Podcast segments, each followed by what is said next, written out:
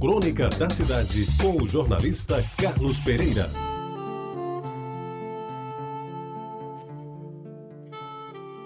Meus amigos ouvintes da Rádio Tabajara, Manuel Jaime escreveu um livro sobre os cinemas de Currais Novos. E hoje eu lhes falo sobre esse livro, dizendo que ele é quase uma poesia. E ele consegue me remeter a um cantinho do meu velho baú de recordações, onde está no meu entendimento, definitivamente guardado o melhor que ainda tenho da minha memória.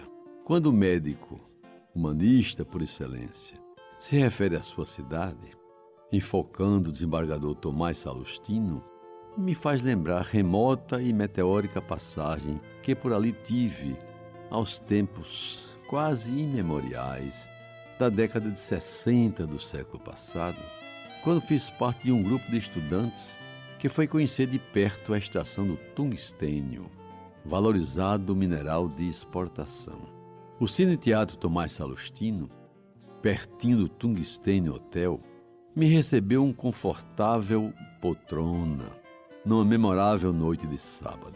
Estava bem acompanhado por uma jovem currais novense, cujo nome a memória não registra mais.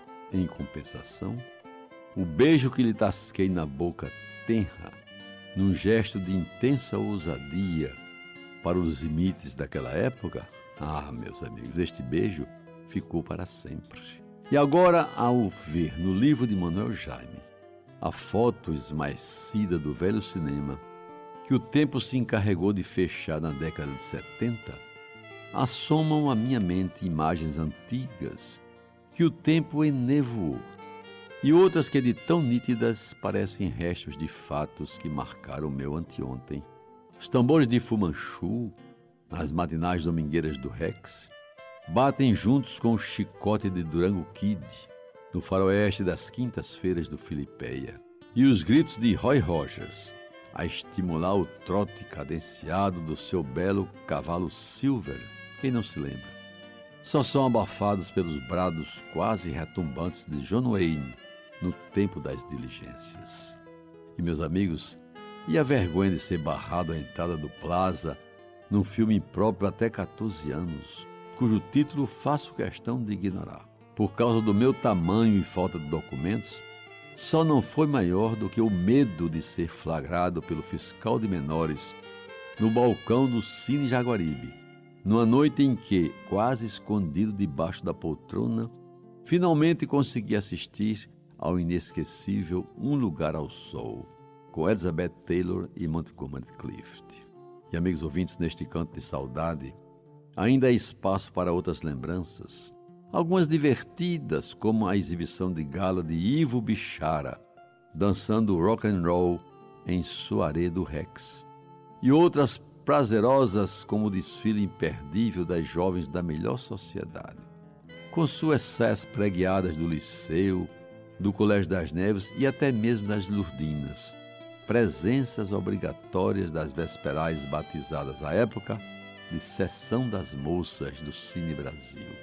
Sem falar, é claro, no cinema de arte, cujos filmes, nas mais das vezes de difícil entendimento pela patuleia, eram permitidos por Luciano Vanderlei, no recém-inaugurado Cine Municipal para satisfazer os desejos de Paulo Melo, Pedro Santos e Martinho Moreira Franco, entre outros.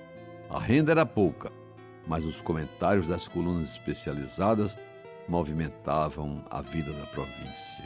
E amigos ouvintes da Tabajara, tudo isso me volta à cabeça ao reler, neste feriado da Semana Santa, o gostoso livro de Manuel Jaime Xavier Filho, que no encadeamento perfeito me fez transportar aqueles tempos em que o cinema era coisa séria, imune a shoppings, pipocas e telefones celulares. E ao puxar mais uma linha desse cordão da saudade, me bate uma leve tremedeira, própria da emoção revivida.